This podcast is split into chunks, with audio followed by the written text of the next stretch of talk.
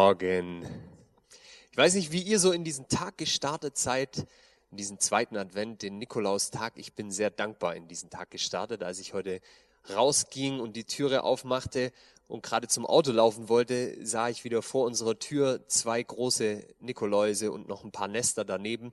Und das ist irgendwie witzig. Wir wohnen ja in Heimerdingen in so einem kleinen Kaff und da passiert es einfach ständig, dass irgendjemand was vor die Türe stellt. Sei es irgendwie jemand vom Kindergarten oder vom CVM oder eben von den Nachbarn. Und so war es eben heute Morgen auch wieder, dass irgendwelche Nachbarn, man weiß dann oft gar nicht, wer es ist, die schreiben oft gar keinen Namen hin, für unsere Kinder was vor die Türe stellen. Und das ist irgendwie so, ach, so ein gutes Gefühl, so morgens aufzuwachen, da rauszugehen und zu merken, es gibt Menschen, die an einen denken und die jemand anderem was Gutes tun wollen. Und dann hatte ich so das Gefühl, dass Gott so auch über diesen Gottesdienst heute Morgen denkt. Dass er uns was Gutes tun möchte, dass er uns was vor unsere Seelentür stellen will durch diesen Gottesdienst. Und wenn wir wollen, dann dürfen wir die Türe aufmachen und schauen, was er vorbereitet hat an guten Gaben in diesem Gottesdienst. Ich bete für das, was er vorbereitet hat. Jesus, ich danke dir jetzt für diesen Tag heute, dass wir hier verbunden sind durchs Internet und dass du da bist, Herr. Ich bitte dich, dass du diesen Text, über den wir jetzt gemeinsam nachdenken, dass du den lebendig machst und dass da was in unsere Herzen fällt. Ich bitte dich wirklich, dass du sprichst heute Morgen und dass wir Weisung und Orientierung, Kraft für unser Leben empfangen von dir. Amen. Wir haben letzte Woche über das Reich Gottes gesprochen anhand des Gleichnisses vom Sauerteig. Jesus hat da über einen Sauerteig gesprochen und hat eigentlich in einem ganz knappen Vers kurz formuliert, hey, das Reich Gottes ist wie ein Sauerteig, den eine Frau nahm und unter fast 30 Kilo Mehl mengte, bis der Teig ganz durchsäuert war. Und meine Idee war so ein bisschen drüber nachzudenken, was könnte denn das bedeuten, wenn diese Frau, die diesen Teig, diesen Sauerteig unter unser Lebensmehl knetet, wenn das vielleicht Gott selbst ist. Und wir sozusagen die Empfangenden sind, so wie er unser, sein Reich in unser Leben bringt. Und heute möchte ich da gern anknüpfen. Und zwar möchte ich ein ganzes Stück praktischer werden. Wie sieht es jetzt aus, wenn Gott an, an irgendeiner Stelle in unserem Leben wirklich seinen Sauerteig da reinknetet? Was ganz konkret will er uns mit auf den Weg geben.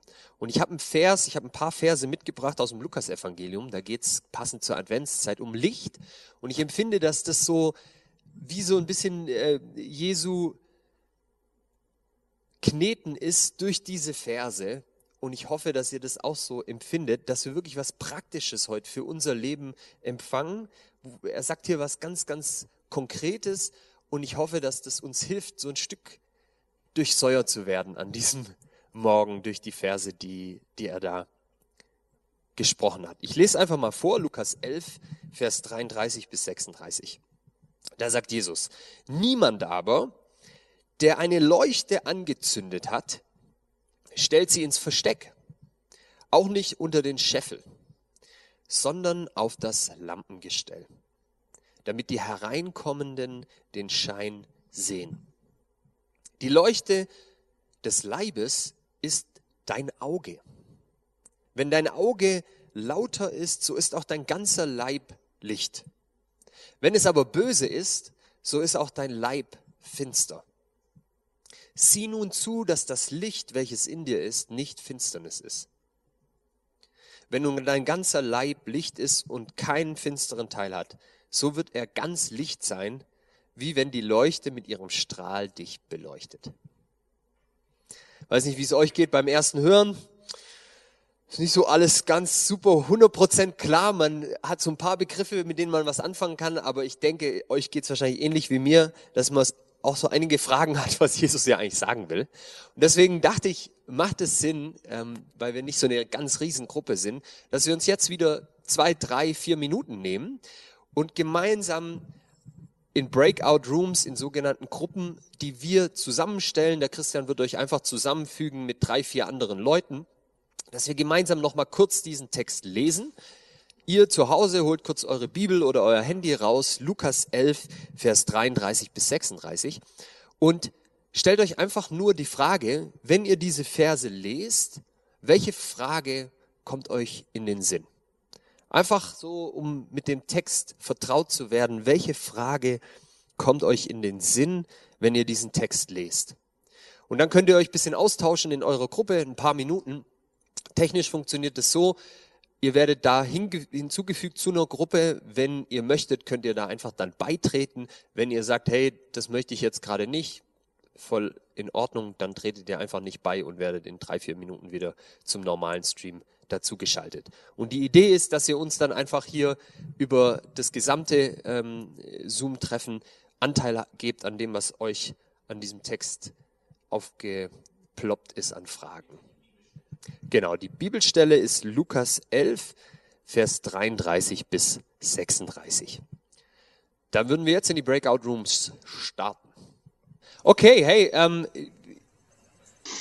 wir machen weiter und die Idee ist einfach, dass ihr auch merkt, an dem selber in den Text eintauchen, dass es jetzt verschiedene Möglichkeiten gäbe, in welche Richtung wir weitermachen. Und es gibt keine richtige und falsche, sondern der Text hat unendlich viele Tiefen und deswegen wird es auch nie langweilig werden mit der Bibel.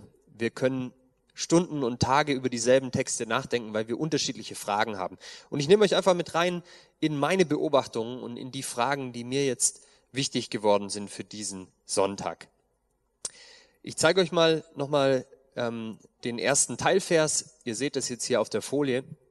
Und da sagt Jesus, niemand, der eine Leuchte angezündet hat, stellt sie ins Versteck, auch nicht unter den Scheffel, sondern auf das Lampengestell, damit die Hereinkommenden den Schein sehen. Das finde ich total spannend, jetzt mal unabhängig von dem, was Jesus sagt, wie er hier mal wieder lehrt. Wie geht Jesus vor? Er spricht über eine kleine Lampe. Damals waren das vor allem äh, kleine Öllampen in einem äh, getöpferten, ähm, äh, nicht Teig, sondern was sagt man? Das Ding da halt, was ihr da seht, aus Ton, genau. Ähm, und das ist ein Gerät des Alltags. Mal wieder. Letzte Woche hatten wir es vom Sauerteig. Das war jeden Tag die Arbeit der Hausfrau, die in der Küche stand und das Mehl gemahlen hat, den Teig vorbereitet hat, den Sauerteig beigemischt hat, dann das Brot gebacken hat. Und ausgehend von dieser Alltagstätigkeit lehrt Jesus etwas über das Reich Gottes. Und heute haben wir wieder dasselbe, dass Jesus anfängt bei etwas, das jeder kennt. Egal ob religiös oder nicht religiös, ob Jude oder nicht Jude, ob alt oder jung, jeder kennt diese kleinen Lampen und jeder kann mit Jesus Worten, mit Jesu Worten was anfangen, dass man mit einer Lampe, wenn man sie angezündet hat, sie nicht einfach irgendwo in den Keller, ins Versteck stellt und auch nicht unter einen Scheffel, unter einen Eimer, sondern selbstverständlich stellt man sie auf das Lampengestell. Das heißt, das Erste, was ich hier beobachte, ist, dass Jesus davon ausgeht, dass in unserem Alltag tiefste Erkenntnisse über geistliche Dinge zu finden sind. Wie ist es bei uns? Gehen wir auch von unserem Alltag aus so ins Gespräch mit Gott, dass wir davon ausgehen, das sind die Orte, wo er uns lehren will? Oder würden wir sagen, wir warten eigentlich immer bis Sonntagmorgen, bis wieder Prisma-Gottesdienst ist und da empfangen wir Gottes Reden? Oder wir warten auf die nächste große Konferenz, wir warten auf den nächsten guten Podcast, wir warten auf die nächste gute Predigt, das nächste gute Buch, das wir lesen können. Jesus hat ein ganz anderes Verständnis von dem, wo wir Erkenntnis und Reden Gottes empfangen. Und ich finde es total ermutigend. Er geht davon aus, dass wir anhand von den Dingen, die das Normalste des Normalen sind für uns, Dinge über Gott und unser Leben erfahren und dass das die Art ist, wie Gott sein Reich in unser Leben reinknetet, indem er zu uns spricht. Und ich bin mir sicher, er spricht auch in Gottesdiensten, sonst würde ich heute nicht predigen. Aber wenn wir darauf achten, wie Jesus lehrt, dann fängt er immer bei irgendwas an, was alle kennen.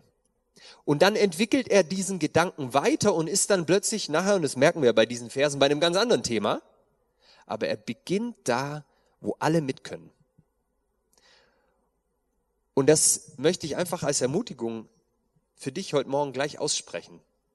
Gibt es in deinem Alltag Dinge, die zu dir schon lange irgendwie sprechen?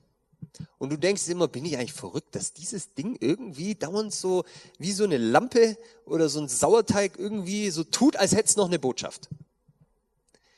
Vielleicht ist eine Botschaft dahinter. Ich zeige dir mal ganz konkret, was ich hier erlebt habe. Das ist ein ganz herkömmliches Fahrradlicht. Kann man dann vorne ans Fahrrad stecken. Und bei uns ist es so, dieses Fahrradlicht, das fährt seit Wochen in der Wohnung rum. Wer Kinder hat, weiß, wie das läuft. Es nutzt irgendein Kind irgendwann mal und legt es irgendwo hin. Und dann lag es eine Weile in der Küche auf dem Fensterbrett. Dadurch, dass es relativ klein ist, stürzt nicht sofort und man lässt es eine Weile da liegen. Irgendwann räumt man auf, dann habe ich es bei den Kindern auf den Tisch geräumt, bitte räumt es wieder an seinen Ort. Dann irgendwann merke ich, nee, da wurde nichts aufgeräumt, jetzt liegt das Fahrradlicht neben unserer CD-Anlage. Und dann geht's so weiter und es liegt irgendwie immer irgendwo und es stört immer, aber niemand räumt's auf. Und in diesem Prozess, dass dieses Fahrradlicht mir ständig über den Weg läuft, ist das genau passiert, was Jesus hier macht, dass ich gedacht habe, hey, höre ich doch mal hin, was dieses Fahrradlicht mir sagen will. Und dann kommt man sich schon ein bisschen doof vor, weil man denkt, das ist ja jetzt nicht hochgeistlich, so ein Fahrradlicht. Aber ich habe mich ermutigt gefühlt durch den Text von Jesus. Und dann fand ich es irgendwie interessant, weil ich hatte das Gefühl, dieses Fahrradlicht sagt mir, ist es nicht ganz oft so, dass wir Dinge haben, die eigentlich Licht geben können und die hell sein können und scheinen können, aber wir räumen sie von einem Ort zum nächsten in uns drin und lassen sie nicht an dem Ort leuchten, wo sie leuchten sollten. Und dann war es noch krasser, weil ich habe dann das Fahrradlicht angemacht und gemerkt, das geht nicht an. Das heißt, die Batterie ist leer und jetzt will ich euch fragen, wie schwer ist es, eine neue Batterie in so ein Fahrradlicht zu machen? Braucht vielleicht so 40 Sekunden, je nachdem, wie weit weg deine Batterien liegen. Vielleicht eine Minute. Und dann hatte ich das Gefühl, wenn Gott sagt zu diesem Fahrradlicht, in deinem Leben gibt es Dinge, die sind dazu berufen, Licht zu geben, zu leuchten. Und es wäre so wenig Arbeit, das kurz in Ordnung zu bringen, und stattdessen räumst du es von einem Ort an anderen, schiebst wieder dahin, schiebst wieder dahin und bis zu dem Punkt, dass dich das Licht sogar irgendwann nervt. Das ist was sehr Persönliches und das muss nicht zu jedem sprechen, aber zu mir hat es gesprochen, weil ich irgendwie das Gefühl hatte, da wo ich berufen bin, an bestimmten Punkten meine Gaben auszuleben, aber vielleicht ist irgendwo was kaputt gegangen Beziehungsweise vielleicht ist eine Batterie leer gegangen und es wäre wichtig, mal wieder aufzuladen. Es wäre wichtig, mal auszutauschen. Dass Gott mich da reinruft durch dieses Fahrradlicht. Und das ist meine erste Ermutigung, die ich dir durch diesen Text mitgeben will. Schau doch mal, was in deinem Alltag, wie diese Leuchte, von der Jesus hier spricht, was da zu dir sprechen möchte und was Gott gebrauchen will, um zu dir zu reden. Und das ganz Spannende ist, wenn du sowas findest, wird es enorm leicht sein, anderen dann auch davon zu erzählen, weil die das alle checken.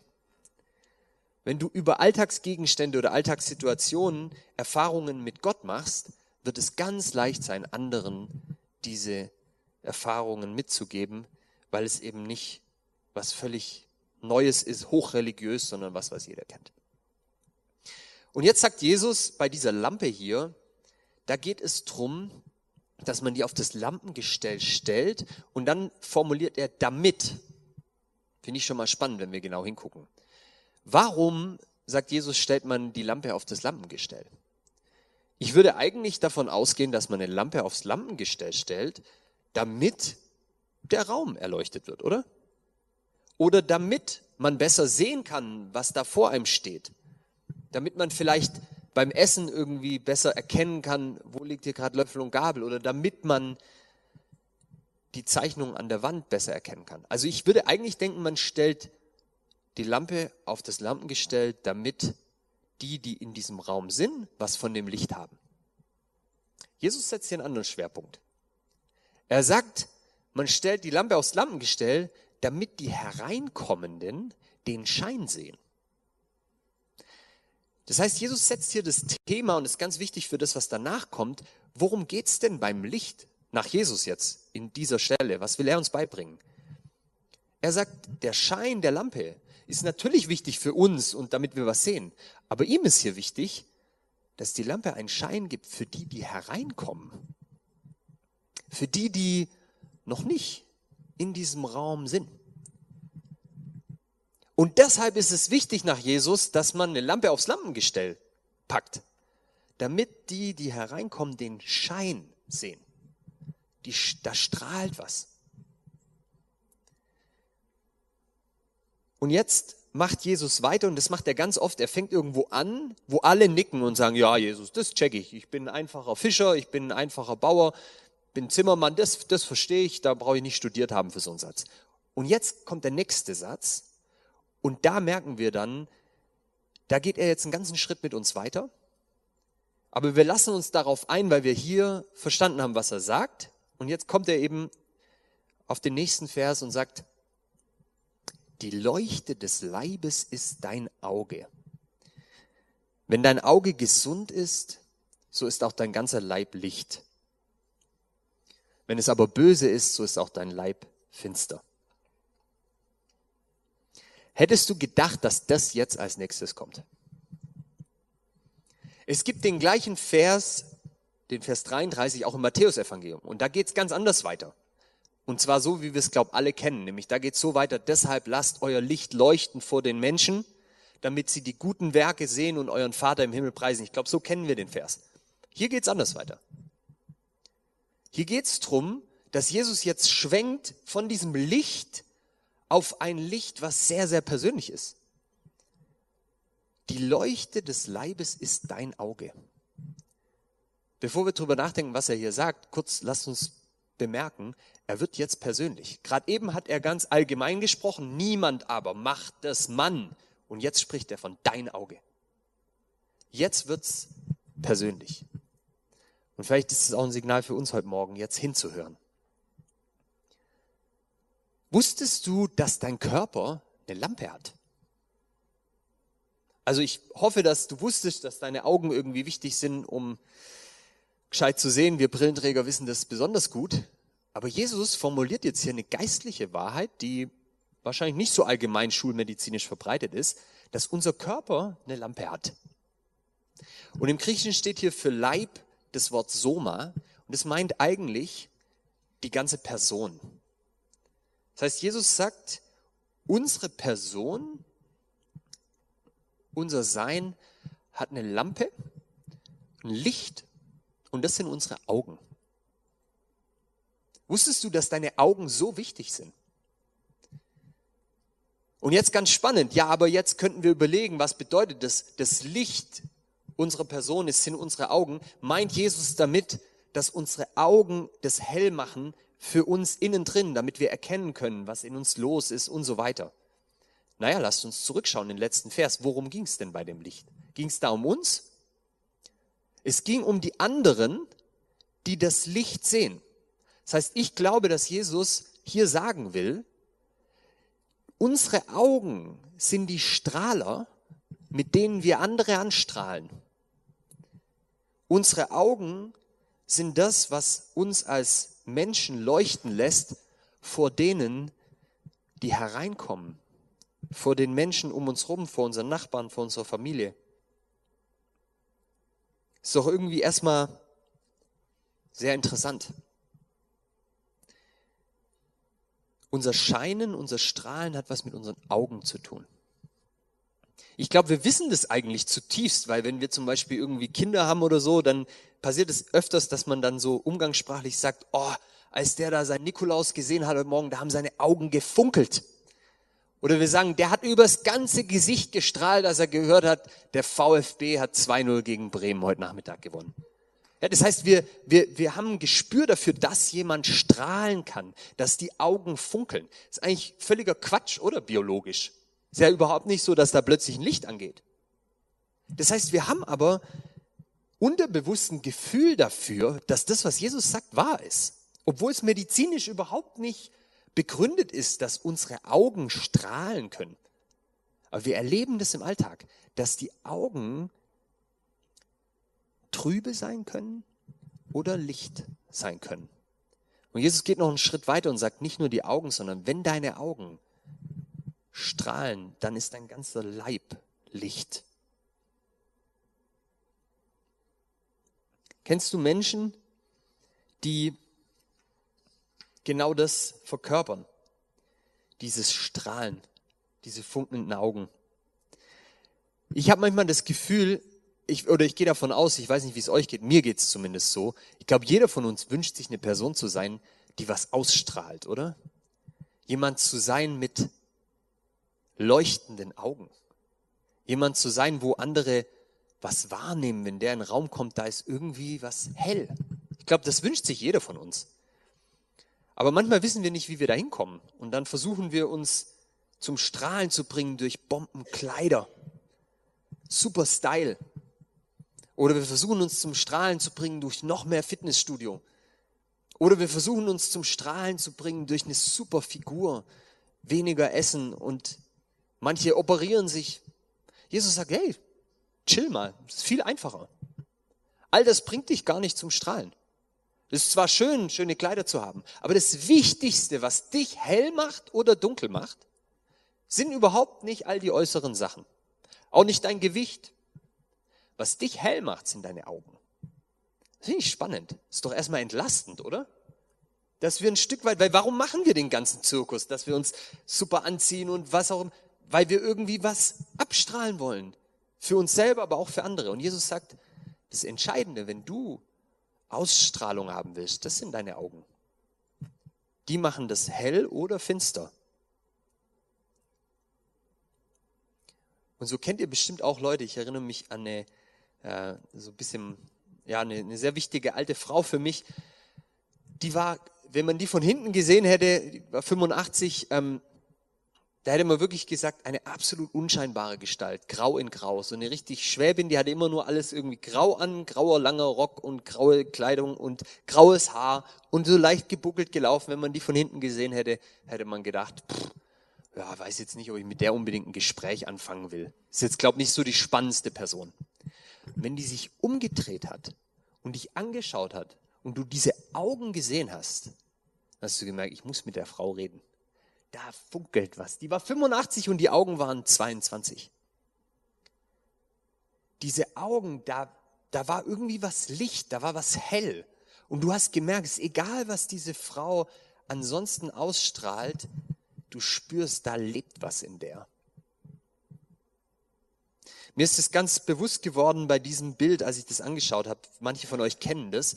Ähm, das ist ein Gemälde, das hat eine Frau gezeichnet, die ähm, ihm beschrieben hat, dass sie eine Vision hatte von Jesus und ihn im Traum gesehen hat und hat dann angefangen, das abzumalen, was sie da gesehen hat. Und ich finde es an sich einfach ein wunderschönes Gemälde von einem Mann, aber man könnte jetzt sagen, ja, pff, dieser Mann, den finde ich jetzt, ich stehe nicht so auf Bart, deswegen finde ich den nicht so attraktiv oder auch was der da anhat, das ist jetzt irgendwie nicht der neueste Style da, dieses weiße Ding.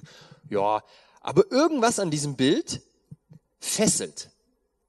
Und dann, wenn man mal reinzoomt, dann merkt man, diese Augen, die, die funkeln irgendwie.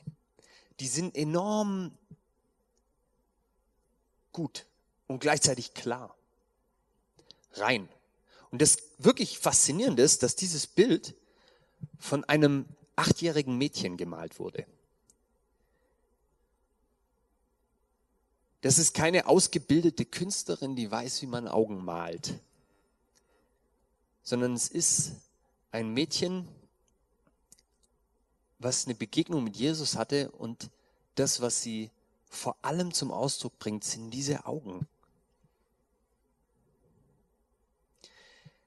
Für mich steckt da ganz viel drin von dem, was Gott uns hier mitgeben will. Unsere Augen haben eine enorme Wirkung. Und jetzt ist natürlich die Frage, wenn das so ist, worauf kommt es denn dann an? Und dann kommt dieser nächste Vers und da sagt Jesus eine ganz einfache Formulierung. Wenn dein, warte, ich, Entschuldigung, ist die falsche Folie hier. Ähm, wenn dein Auge gesund ist, in eurer Übersetzung steht vielleicht lauter oder gut oder großzügig, so ist auch dein ganzer Leib Licht. Wenn es aber böse ist, so ist auch dein Leib finster. Ich glaube, Jesus will hier nicht irgendwie moralisch ähm, drüber sprechen, dass wir immer gut sein sollen oder so, sondern er beschreibt einfach, woher Licht kommt und woher Finsternis kommt. Ganz sachlich. Ist ja eigentlich eine ganz simple Formulierung. Wenn dann, wenn dann. Wenn dein Auge gesund ist, dann ist alles hell.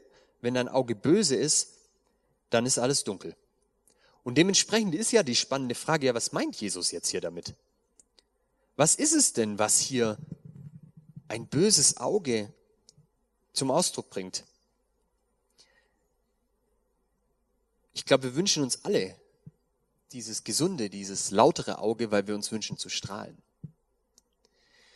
Es ist ganz spannend, wenn man eben auf das griechische Wort guckt in diesem ersten Teilvers. Da steht Haplus für dieses lauter, gesund. Würde mich interessieren, was in deiner Übersetzung steht. Und eigentlich heißt Haplus großzügig. Das heißt, sagt Jesus, wenn dein Auge großzügig ist, dann ist dein Leib hell. Was könnte ein großzügiges Auge sein? Vielleicht, wenn wir sagen, ein großzügiger Blick, dann verstehen wir schon mehr, was er meint, oder? Hast du schon mal eine Person gehabt, die auf deine Situation großzügig geschaut hat und eine andere Person auf dieselbe Situation böse? Geht, oder? Ich weiß noch, als ich in der sechsten Klasse war, war nicht der allerleichteste Schüler, war es mal wieder so, dass meine Eltern zum Elterngespräch gebeten wurden. Meine Französischlehrerin, Frau Wittmann oder Wittmeier, ich weiß nicht mehr genau, ich glaube Wittmann, ähm, hatte mal wieder angerufen, ja, mit dem Nico, das ist äh, nicht so ganz leicht. Ähm, da gibt's öfter Störungen. Können wir uns mal unterhalten? Und ich war dabei bei diesem Elterngespräch. Und dann saßen wir da und ich weiß nicht mehr ganz genau, ich weiß nur, dass diese Frau Wittmann auf diesen sehr herausfordernden Schüler Nikolai einen großzügigen Blick hatte. Die hat klar benannt, was schwierig ist und was man machen muss, aber die hat mich nicht verurteilt dafür. Und vor allem hat sie irgendwie meiner Mutter in all dem Hoffnung vermittelt. Ja, das kriegt man schon hin. Da muss ich echt was tun, aber sie geht davon aus, dass ich kein böses Herz habe. Da habe ich erlebt, wie jemand ein großzügiges Auge hatte. Und es war nicht unbedingt ein medizinisches Auge, deswegen die Frage, was ist mit Leuten, die blind sind? Das waren die Augen des Herzens von dieser Frau, die meine Situation nicht verurteilt hat, sondern mehr gesehen hat, als vielleicht jemand anders gesehen hat. Ich hoffe so, dass du Menschen in deinem Leben hattest, die dir immer wieder diesen großzügigen Blick geschenkt haben. Aber ich bin mir sicher, genauso wie ich, hattest du auch Menschen in deinem Leben, die einen bösen Blick hatten auf eine Situation. Und Jesus ist hier ganz klar. Wenn jemand mit einem bösen Blick durchs Leben geht, der wird finster. Wenn du Menschen kennst, die in allem das Böse suchen und finden, dann werden das, so sagen wir umgangssprachlich, finstere Gestalten. Und das ist eine Entscheidung. Wie schauen wir auf die Corona-Situation in Deutschland? Haben wir einen großzügigen Blick oder einen bösen Blick? Sagen wir, was gerade passiert, das ist alles so böse, die Politiker. Jeder will uns eins reinwischen und in Wirklichkeit haben die eine ganz andere Agenda, die wollen alles unterwandern und Verschwörung und so weiter. Ich weiß nicht, ob das ein gesundes Auge ist. Oder schauen wir da drauf und sagen, hey, ich sehe an ganz vielen Stellen, wie Menschen sich wirklich Mühe geben, das Beste aus dieser Situation zu machen. Und es ist verdammt hart, es ist für alle neu, es ist schwierig, aber ich sehe Menschen in Verantwortungspositionen in unserer Stadt, in unserem Land, die wirklich versuchen, gute Lösungen für uns zu finden. Witzig, oder? Die einen sehen so, die anderen sehen so. Genau die gleiche Situation. Und ich will dir gar nicht sagen, wie du es sehen sollst. Ich will nur sagen, achte mal drauf, was du für einen Blick hast auf die Situation in deinem Leben, auf deine Kinder, auf deine Nachbarn, auf deine Mitprismaner. Siehst du zuerst das Böse oder das Gute, das Großzügige? Jesus sagt, je nachdem, wie du dreinschaust, verändert sich deine Ausstrahlung. Und du wirst hell oder dunkel. In Genesis 4 fängt das ganze Übel mit der Menschheit damit an, dass kein sein Gesicht senkte. So heißt es. Er nimmt einen bösen Blick ein auf seinen Bruder Abel. Und der nächste Schritt, ihr wisst, wie es weitergeht. Das ist echt eine tiefe Wahrheit, die Jesus hier, glaube ich, reinspricht in unser Leben und wo ich das Gefühl habe, hier wird das Reich Gottes praktisch. Letztes Mal haben wir darüber gesprochen, wie dieser Sauerteig unser Leben durchmengt und ich glaube, dass das eine von diesen Lektionen ist, wo wir wirklich hinhören dürfen und fragen dürfen, was bedeutet das jetzt für mich praktisch? Und ich möchte noch einen Schritt weitergehen, bevor ich aufhöre mit dir. Denn Jesus formuliert dann, sieh nun zu, dass das Licht, welches in dir ist, nicht Finsternis ist. Ganz ehrlich, hm, das ist jetzt eigentlich noch meine eigene Predigt. Ich habe gerade mal erst ein Drittel meiner Predigt, deswegen, das machen wir dann wann anders. Aber was mir ganz wichtig ist, ähm, wenn wir diesen Vers haben mit dem Licht und den Augen, wer ist denn der, der ganz Licht ist? Wer ist denn der, von dem gesagt wird in 1. Johannes 1, wenn ihr das nachlest, ich schlage es mal kurz auf, 1. Johannes 1, das ist ganz spannend in diesem Brief, bevor er irgendwas anderes weitergibt, sagt er, dies ist die Botschaft, Vers 5, die wir von ihm, von Jesus empfangen haben und euch verkündigen, nämlich, dass Gott Licht ist und gar keine Finsternis in ihm. Das hast du bestimmt schon mal gehört, aber jetzt mach's mal konkreter. Wir haben jetzt den Vers. Was bedeutet es also, wenn Gott Licht ist und gar keine Finsternis in ihm? Was hat Gott für einen Blick auf dich? Wenn Jesus sagt, du kannst nur Licht sein, wenn du ein großzügiges, gesundes, gutes Auge hast, wie schaut Gott dann auf uns, wenn er ganz Licht ist? Großzügig. Wenn du innerlich öfter mal das Bild hast, dass Gott eher eine finstere Gestalt ist, vielleicht hast du das auch so beigebracht gekriegt, dann hat es damit zu tun, dass dir beigebracht wurde, dass Gott in deinem Leben, in deinen Situationen zuerst das Negative sieht. Und ich glaube, dass dieser Vers zum Ausdruck bringt, das stimmt nicht. Gott ist ein Gott, der suchen wird und finden wird, was Licht ist an dem, was er da sieht. Und er wird einen großzügigen, liebevollen, gnädigen Blick haben auf dich.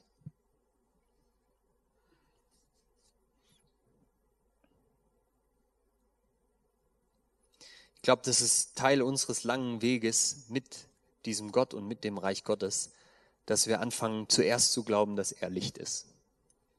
Und dann kann das langsam in unser Herz reinsickern, dass auch wir vielleicht anfangen dürfen, diesen guten und großzügigen Blick auf uns selber, auf das Leben, auf andere Menschen zu haben und dadurch selber zu Lichtgestalten zu werden.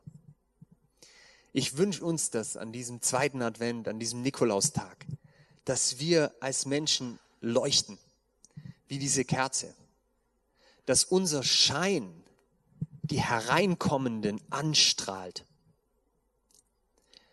Und wenn du Bock hast auf mehr Licht in dieser Welt, wenn du so eine Sehnsucht hast, dass es irgendwie heller wird, wenn du dir für die Weihnachtszeit und diese ganze Corona-Zeit was Hoffnungsvolles, Helles wünschst, dann fang mit deinen Augen an. Und wenn du möchtest, dann frag Gott ganz konkret, wo möchte er durch seinen Sauerteig deinen Blick verändern?